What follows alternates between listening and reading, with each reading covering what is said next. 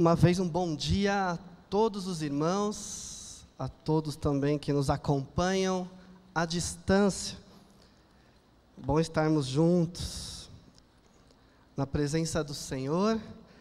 E nesse momento, então, momento em que compartilhamos a palavra, eu quero convidar todos a abrirem suas Bíblias no livro de Josué, no capítulo 3.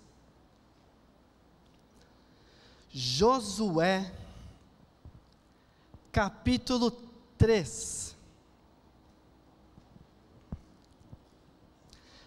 Antes da leitura, apenas um contexto do que está acontecendo aqui. O novo líder do povo de Israel é Josué, porque Moisés morre com a sua geração. E agora se faz necessário invadir a terra, conquistar a terra. Para tal, Josué está liderando o povo de Israel, envia espias novamente para ver a terra. E os espias voltam, ficam hospedados na casa de Raabe, voltam, contam o que aconteceu. Então o povo na presença de Deus decide que é a hora da invasão, mas há um problema. Eles entraram na terra contornando a terra. Então agora eles estão do lado errado do Jordão. E se faz necessário atravessar o Rio Jordão para entrar na terra. Onde eles estavam era até um local bom. Algumas tribos disseram: "Vamos ficar aqui. E Moisés fez eles jurarem que eles iriam atravessar, lutar e depois voltar para onde eles queriam. Então se faz necessário atravessar o Jordão.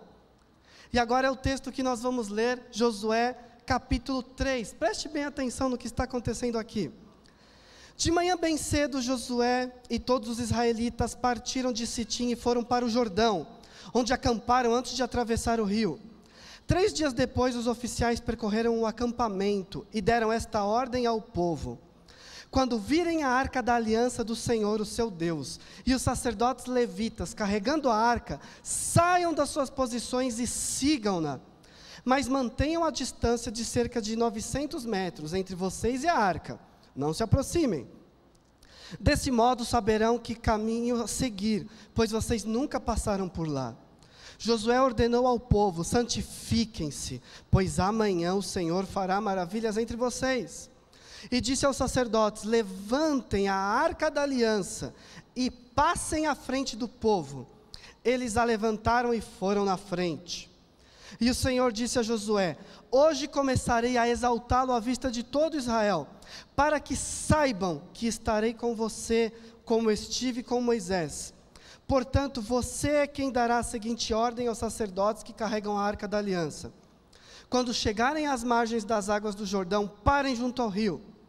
Então Josué disse aos israelitas: Venham ouvir as palavras do Senhor, o seu Deus. Assim saberão que o Deus vivo está no meio de vocês e que certamente expulsará de diante de vocês os cananeus, os hititas, os heveus, os fariseus, os giganzeus, os amorreus e os jebuseus. Vejam, a arca da aliança do soberano de toda a terra atravessará o Jordão à frente de vocês. Agora escolham doze israelitas, um de cada tribo. Quando os sacerdotes que carregam a arca do Senhor, o soberano de toda a terra, puserem os pés no Jordão, a correnteza será represada e as águas formarão uma muralha. Quando, pois, o povo desmontou o acampamento para atravessar o Jordão, os sacerdotes que carregavam a arca da aliança foram adiante. O Jordão transborda em ambas as margens na época da colheita. Assim que os sacerdotes que carregavam a arca da aliança chegaram ao Jordão e seus pés tocaram as águas, a correnteza que descia parou de correr e formou uma muralha a grande distância, perto de uma cidade chamada Adã, nas proximidades de Zeratã. E as águas que desciam para o mar de Arabá, o mar salgado, escoaram totalmente. E assim o povo atravessou o rio em frente de Jericó. Os sacerdotes que carregavam a arca da aliança do Senhor ficaram parados em terra seca, no meio do Jordão, enquanto todo Israel passava, até que toda a nação atravessou, pisando em terra seca. Vamos orar? Querido Deus, nos abençoe nesse momento, nesse momento em que lemos a tua palavra e queremos crescer, Deus, queremos compreender Queremos, Pai eterno, perceber o que o Senhor tem para nós e como agir de uma maneira que te agrada. Por isso, esteja presente nesse momento com o teu Santo Espírito. Em nome de Jesus. Amém. Queridos irmãos, essa passagem é uma passagem que lembra algo muito famoso e muito conhecido da história de Israel. É uma passagem que deve ser lida em paralelo com a abertura do Mar Vermelho quando os israelitas estão fugindo do Faraó. Porque, pelo que parece, é um milagre semelhante. Aconteceu algo muito parecido. Ali no Mar Vermelho, Moisés estende o seu cajado, o vento sopra e o mar se abre. Aqui, para atravessar o Jordão, os sacerdotes pisam na água, carregando a arca, e o rio para de correr, formando um paredão, e o povo consegue atravessar. Então, é uma narrativa que busca legitimizar a liderança de Josué. E está dizendo, o próprio Deus fala para Josué: quando o povo ver isso, vai saber que eu estou com você. Vai saber que eu não abandonei o povo, vai saber que eu continuo no meio do povo. Então é um milagre em paralelo, é um milagre parecido, justamente para o povo que ouviu a história dos pais, agora poder saber que Deus está com eles. Porque imagine, eles cresceram ouvindo, porque essa geração é a geração que nasceu no deserto. Então eles cresceram ouvindo os pais dizerem: olha, o mar abriu, o mar abriu, nós conseguimos atravessar, o mar abriu, engoliu o exército do Faraó. E agora, quando o povo visse isso com os próprios olhos, o rio parado, eles iriam perceber que Deus está com eles. E que eles poderiam atravessar e conquistar aquela terra, porque é o mesmo Deus que fez o milagre do Mar Vermelho, agora fez o milagre do Jordão. Então é para ser lido em paralelo, de verdade, o mesmo Deus, ou seja, o pacto está mantido, o pacto feito com a geração dos meus pais, ainda é o mesmo pacto feito comigo, com a minha geração, está mantido. E o povo agora se enche de coragem. Mas para nós esse texto também é importante. Para nós esse texto também tem muito significado.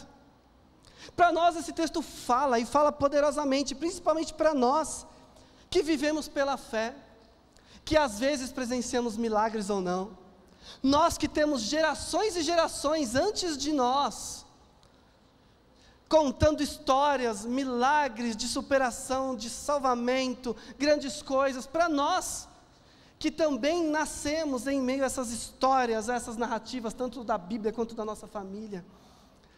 É um texto importante para nós, porque nos traz algumas lições, tem grande significado. Em primeiro lugar, esse texto está mostrando que a nossa fé, a fé do povo, a nossa fé, a fé de Israel e a nossa fé, não pode ser voltado para espetacularização. E eu vou explicar o que quer dizer isso. Irmãos, vamos ser sinceros. Quem aqui lembrava dessa história em que o povo atravessou o Jordão e o Jordão parou? Quem lembrava dessa história? Vamos ser bem sinceros o pessoal firme na IBD, né? o pessoal que conhece a Bíblia, que lê a Bíblia. Mas mesmo aqueles que leem a Bíblia, se há algum tempo não leem, já vai ficando meio, meio opaco. Mas nós lembramos muito bem da história do Mar Vermelho, não é verdade? História do Mar Vermelho todo mundo lembra. História de Moisés e o povo faraó vindo, aquele exército chegando. Moisés tem de cajado marcial, tem filme, tem desenho, tem história, tem novela, tem tudo, nós lembramos tudo isso. Mas essa passagem aqui do Jordão, não, a gente não lembra muito, a gente não conta para as crianças. Porque é só um rio. É, é um rio, abriu o rio. Um rio ali que parecia né, atravessar um rio, tanto que os espias atravessaram sem problema nenhum. Um rio que no, no, no seu momento natural talvez tivesse, alguns dizem, 30, 40 metros de distância de uma margem para outra, mas aqui era época de enchente, então era muito maior. Mesmo assim era um rio. E o povo atravessou um rio. A gente não dá muita, muita atenção para esse milagre de atravessar rio. Não é tão famoso. E mais, na narrativa do Mar Vermelho, o mar engoliu o exército do Faraó, derrotou o inimigo. Vinha um exército, o exército mais poderoso do mundo, vinha atrás ali de Israel, e o mar engoliu e derrotou o inimigo, o maior exército do mundo. Uau, fantástico. E aqui? Aqui não tem nenhum inimigo sendo morto é um povo atravessando um rio. Então, é um rio que estava na cheia, então o texto fala, não, foi facinho, não era algo facinho, não. Seria dificílimo um povo enorme daquele passar um rio, não daria. o rio estava na sua cheia, muito profundo, muito distante uma margem da outra, mas mesmo assim a gente não dá muita atenção porque parece menor. Mas presta bem atenção. A história parece menor. Só que a história do Mar Vermelho era uma história de fuga. O mar abriu para eles fugirem. Agora é uma história de conquista. O rio parou para eles conquistarem. Não é mais grandioso. Mas quando a gente está com o nosso foco no que foi mais espetacular, mais grandioso, talvez a gente perca de exercer o nosso olhar, a nossa fé, naquilo que parece pequeno e trivial, mas é milagroso e traz uma vitória ainda maior.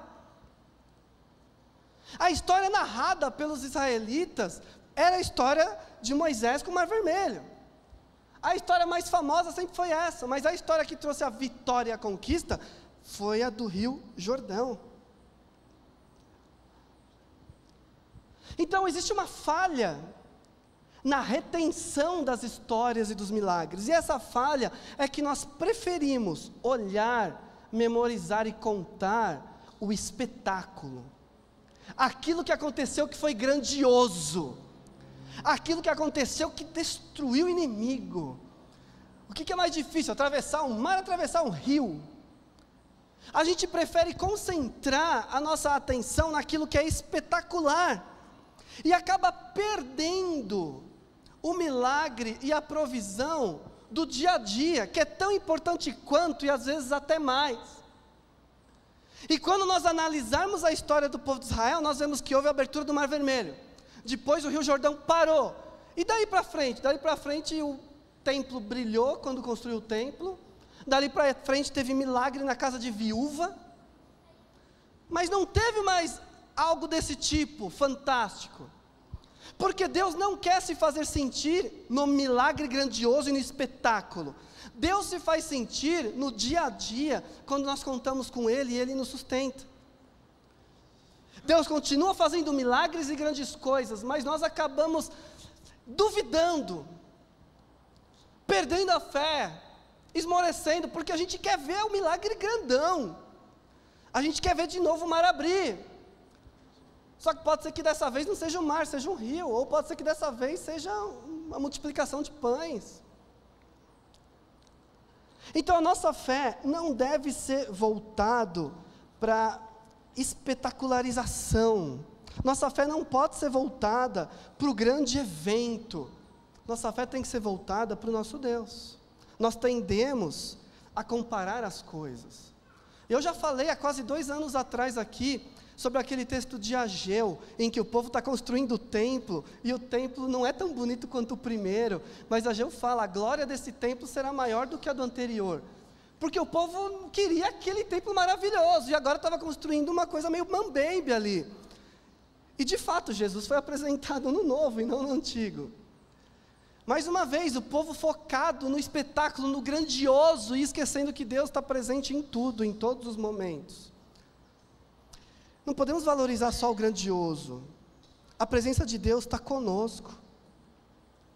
Será que Deus só está onde é grande? Se Deus, será que Deus só está onde aconteceram milagres grandiosos? Será que Deus só está presente em grandes eventos cristãos e religiosos? Será que Deus só está presente em igrejas monumentais, internacionais? Será que Deus só está presente em grandes eventos, em grandes congressos? Ou será que Deus também não está presente com o mesmo poder e com a mesma ação na reunião de senhoras aqui de quinta-feira, com sete senhoras orando? Mas nós tendemos a achar que a presença de Deus e o milagre de Deus está no grande, está no fantástico, está no show pirotécnico, está nas grandes coisas. Mas Deus está presente em tudo. Deus está presente em tudo. Será que Deus só estava presente quando a igreja era maior, quando a igreja era grande, quando a igreja tinha mais gente, quando enchia o templo? Ou será que Deus continua presente? Porque nós fazemos essas comparações. Ah, no passado abriu o mar, agora só abriu um rio. No passado era gigante, agora não é. O que está acontecendo? Deus não está presente, Deus não pode fazer grandes coisas, Deus não pode fazer milagre. Não existe mais milagre de Deus? Claro que existe. Nós comparamos milagres, e olha que maluquice, nós comparamos milagres. Nós comparamos os milagres do passado na nossa vida com os de hoje. No passado, na minha família, minha avó, minha mãe, meus tios, houve uma cura miraculosa e hoje não está mais acontecendo, então Deus não está aqui. Porque eu quero aquele milagre que eu mostro o exame com tumor e o exame sem tumor. Eu não quero tomar café da manhã todo dia. Para mim isso não é milagre. Nós comparamos o milagre do nosso com o outro, em que nós ouvimos um milagre espetacular e aí a gente está pedindo a Deus por uma oportunidade de emprego e aparece. E a gente não acha que isso é milagre. Porque já a gente acha que o milagre mesmo foi o irmão que foi curado. Que o milagre mesmo foi a pessoa que estava morta e saiu andando. E não a minha, o meu emprego. Que prosperou na pandemia. Nós ouvimos isso aqui na vigília. Se você esteve na vigília, você lembra. Muitos irmãos falaram: Olha, eu quero agradecer porque o mundo está desse jeito, mas o meu emprego prosperou na pandemia. E aí nós falamos isso, mas também continuamos falando, Deus, cadê a sua presença? Eu não vejo milagre, eu queria tal coisa, eu queria que acontecesse isso. A gente não tem que estar voltado para o espetacular, para o grandioso. A gente tem que perceber e discernir o que Deus está fazendo hoje. Perceber e discernir a presença de Deus. Porque a maior presença de Deus no meio do povo não foi uma montanha queimando e não foi um mar aberto. Foi um carpinteiro de Nazaré. A maior presença de Deus no meio do povo foi um homem pobre que nasceu numa manjedoura. É discernir o que Deus está fazendo, perceber onde Deus está e como Deus está cuidando de nós. Aí vai de querer o espetáculo, tem que ser grandioso. Não tem que ser grandioso. Às vezes é, e que bom. Mas na maioria das vezes não é. E Deus continua presente. É Deus falando, eu continuo com vocês. Não tenho mar para abrir, não, mas está aqui, ó, eu estou com vocês. E esse segundo milagre foi muito maior do que o primeiro, porque agora era a conquista, agora era para entrar, não era mais um milagre para fugir, era um milagre para entrar. Então, irmãos, não, não nutra a sua fé no espetáculo. Não pense que só vale a pena algo para Deus se for grandioso. Não pense que Deus só está presente se uma coisa for espetacular. Deus está presente e Deus está mostrando que está presente conosco todo dia. Esse texto também está mostrando que quem garante a bênção, quem continua fazendo o milagre, é Deus. Não é um líder, não é uma geração, não é uma circunstância. Porque o povo perdeu Moisés, o grande Moisés. Perdeu Moisés. O Moisés das tábuas, o Moisés do monte, o Moisés do mar, o Moisés do cajado, o Moisés do maná. Perdeu Moisés, Moisés morreu.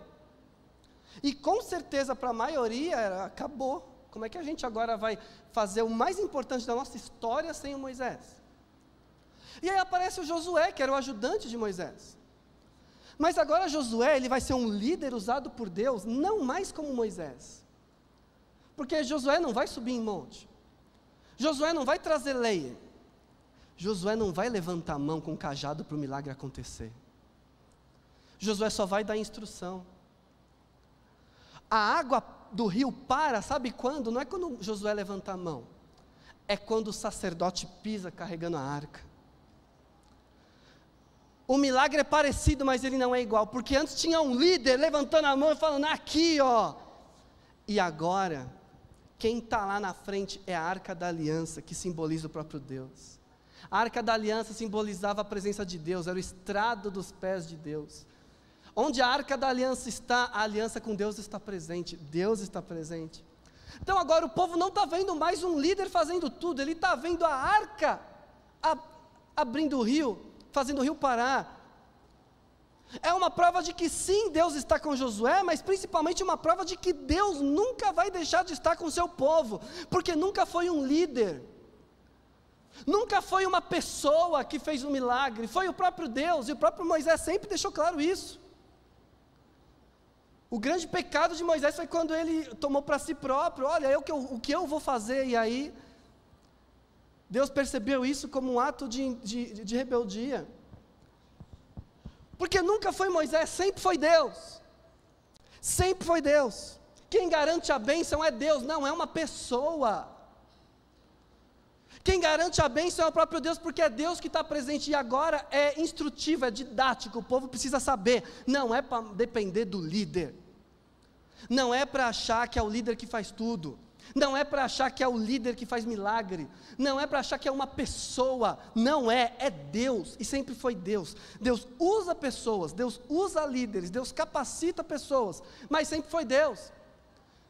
E Deus não falha como falha o líder, Deus não falta como falta o líder, Deus não morre como morre o líder, Deus não abandona como abandona o líder, Deus está sempre presente. Então Deus está falando: Eu estou aqui, gente. Eu estava lá no Mar Vermelho, eu estou aqui de novo. Então pode ter certeza que agora vocês vão conquistar, porque eu estou aqui. Eu estou aqui. Se alguém ainda estivesse ali lamentando, chorando, desesperado, achando que nada ia dar mais certo porque Moisés não estava, agora viu o poder de Deus. É o mesmo poder, está aqui com vocês. A bênção não depende de pessoas. E a gente pode até ler no versículo 10 isso claramente. É, assim saberão que o Deus vivo está no meio de vocês. Assim saberão que o Deus vivo está no meio de vocês. Não é assim saberão que tem um outro líder com o poder de Moisés. Saberão que Deus está no meio de vocês. Deus continua, Deus permanece, Deus não, não abandona. Mudou a circunstância, mas a mudança de circunstância não quer dizer que Deus abandonou. Mudou a geração. Que poderiam pensar, ah, mas aquele milagre era para aquela geração que foi escrava, né? o pessoal era escravo, então eles viram o um milagre. Não, mudou a geração, mas Deus continua presente.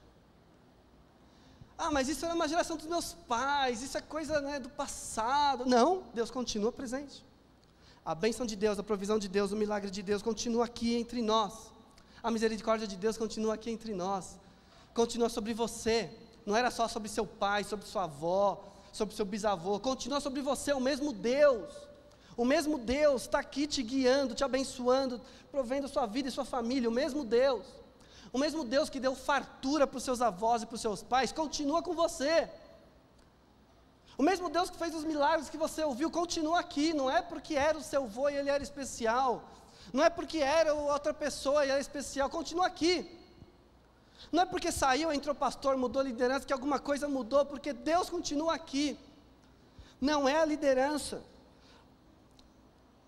O povo está percebendo que o que eles tinham não era um, vindo de um líder. E nós temos que entender também que o que temos, a presença de Deus, não depende de um líder. Não depende da pessoa. Não é a pessoa que faz, é o próprio Deus. E Ele levanta quem Ele quer, na hora que Ele quer. Então pode ser que você esteja se sentindo fragilizado. Não, eu tinha um líder, não tenho mais. No passado. Ou talvez você esteja fragilizado por outras circunstâncias e as circunstâncias mudaram. Por exemplo, você tinha uma situação financeira e não tem mais, então era lá atrás que Deus abençoava e não abençoa agora. Não é porque a circunstância mudou que Deus deixou de abençoar e Deus não está mais presente. Eu tinha saúde, não tenho mais, então Deus não está mais presente, então Deus não vai mais fazer grandes coisas. Não é porque a circunstância mudou que Deus não vai fazer grandes coisas. Eu mudo, as pessoas mudam, o líder muda, tudo muda, mas Deus permanece o mesmo. Deus é imutável, Deus é eterno. Deus continua sendo bom, Deus continua sendo poderoso, Deus continua te amando, Deus continua cuidando de você, independente do que tenha acontecido. Por isso, nós podemos ter certeza que a bênção de Deus permanece, não depende de pessoas. Não depende de pessoas. E que você não pense que você depende de alguém para receber a bênção de Deus, de uma unção, de um pastor. Essas igrejas que falam, ah, você vai sair, então eu tiro a minha unção de você. Você pode falar assim, que bom, porque essa unção não vem do céu. essa unção é demoníaca, porque Deus continua comigo. Como é que um pastor vai tirar a unção de mim? É o mesmo Deus. Eu sigo Deus. Eu sigo Deus, não estou mais seguindo gente, não. Para com isso. É o mesmo Deus. Então mudou a circunstância, mas Deus é o mesmo. Por último, esse texto está mostrando para nós que os milagres eles podem parecer iguais, mas eles não são iguais. Os milagres não são iguais. E as consequências do milagre, por isso, também não serão iguais. Milagres não são iguais. E as consequências também não são iguais. Eu gosto muito de ouvir testemunho. Testemunho de bênção, de oração respondida, de cura. Mas eu sempre tenho algumas questões quando eu vou ouvir testemunho. Porque eu fico com receio de que a pessoa que conta o testemunho generalize e diga para todo mundo que todo mundo vai receber o mesmo milagre e a mesma resposta de Deus. Isso é uma grande mentira. Mas infelizmente eu já ouvi muito isso. A pessoa que foi curada e aí ela promete que se você orar igual ela, você vai ser curado igual.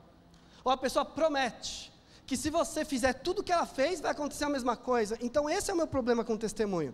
Porque os milagres não são iguais. O testemunho nos mostra que Deus é poderoso. Mas o testemunho não garante para nós que vai acontecer a mesma coisa com as mesmas consequências, porque os milagres não são iguais. O milagre do Mar Vermelho, como eu falei, foi um milagre de fuga, mas matou o inimigo. Aqui é um milagre de conquista, mas não mata o inimigo. Que milagre é esse que não matou inimigo nenhum? Pelo contrário, é um, inimigo, é um milagre que falou assim: vocês viram o milagre? Agora vocês vão ter que lutar. É um milagre que não removeu um problema, facilitou, deu ferramentas. Ó, vocês precisam atravessar o rio, está aqui, ó, atravessou. Mas eles precisariam continuar confiando, precisariam continuar exercendo a fé de que Deus iria fazer grandes coisas, porque nesse milagre foi só uma travessia de rio. Jericó continuava lá com uma muralha enorme, intransponível. O povo continuava armado, continuava tendo gigantes, continuava a mesma coisa. Eles só viram um rio secar. Porque a consequência do milagre foi diferente. Tem milagre que resolve tudo. Tem milagre que não resolve nada. Mas traz esperança, traz respiro, traz alívio, mas não resolve. Tem milagre que se manifesta numa oração, quando eu peço, Deus me traz alívio, e Deus traz o alívio. Mas o problema continua. Tem milagre que oferece para nós ferramentas, para a gente ir lutar, para a gente fazer as coisas. Mas é tão comum um cristão achar que é só cruzar o braço e pedir milagre e Deus vai fazer tudo. Como se Deus fosse mega cena, né? Eu vou orar e se Deus escolher o meu pedido, ele resolve a minha vida. Ele resolve tudo para mim. E aí eu não preciso nem me, preocupar, porque Deus resolve. Deus vai criar meu filho que eu não quis criar. Deus vai cuidar das minhas finanças que eu abandonei. Deus vai trazer minha mulher de volta que eu tratei mal. Deus vai fazer um milagre na minha vida. Mas os milagres são diferentes e as consequências são diferentes. Não dá para esperar que Deus vá resolver tudo se você ouviu um milagre de alguém que Deus resolveu tudo. Não dá para achar que você não precisa ir atrás de um médico porque você ouviu um milagre de uma pessoa que foi curada sem médico. Não dá. Nós precisamos fazer a nossa parte, continuar crendo no milagre, continuar crendo que Deus está aqui. Mas talvez o milagre de Deus seja te fortalecer, seja dar certeza da presença dEle, seja te levantar e falar: agora vai lutar, agora batalha. Não podemos esperar que Deus faça tudo sozinho só porque tivemos alguns exemplos. Então o povo atravessou e Deus falou: agora vai lutar. Agora continua. e agora? Continua. Tem uma terra para conquistar aí, continua. Vai lá. Mas no outro milagre destruiu o exército inimigo. É, mas nesse não. Nesse não. Nesse vocês continuam. Vai lá.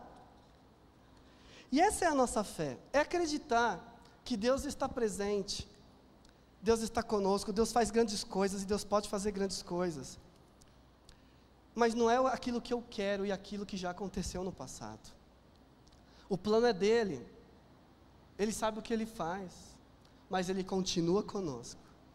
Nós deixamos de ver tantos milagres, mas tantos milagres, porque nós estávamos esperando outra coisa. Estávamos esperando equiparar o nosso testemunho com o irmão, o testemunho da irmãzinha, do irmão, e nós não percebemos que Deus já fez, que Deus cuidou, que Deus estava presente. E o maior exemplo disso é a vida em Cristo. Porque o maior milagre de Deus foi enviar Jesus. E o melhor que pode acontecer na minha vida já aconteceu, que foi Cristo estar comigo. E ele me falou: agora vai lutar. Agora luta o bom combate. Agora caminha.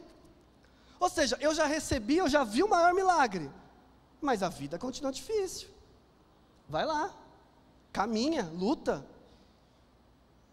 Essa é a vida cristã, essa é a vida que nós temos. Então não pense que Deus esqueceu de você porque Ele não está resolvendo tudo para você. Não pense que Deus esqueceu de você porque você ora, ora e suas finanças continuam piorando, porque você teve que vender seu carro, porque você está com um problema de saúde que não foi curado. Não pense isso. Porque Deus continua presente, Deus continua cuidando, Deus continua com você, Deus continua te amando. Confie que Deus continua te amando e fazendo milagres, para que você possa suportar a luta que estará por vir, para que você possa ter condições de caminhar a próxima milha, de lutar a próxima batalha, de superar a próxima tentação, de superar a próxima adversidade. Deus continua ao seu lado, te ajudando e te encorajando.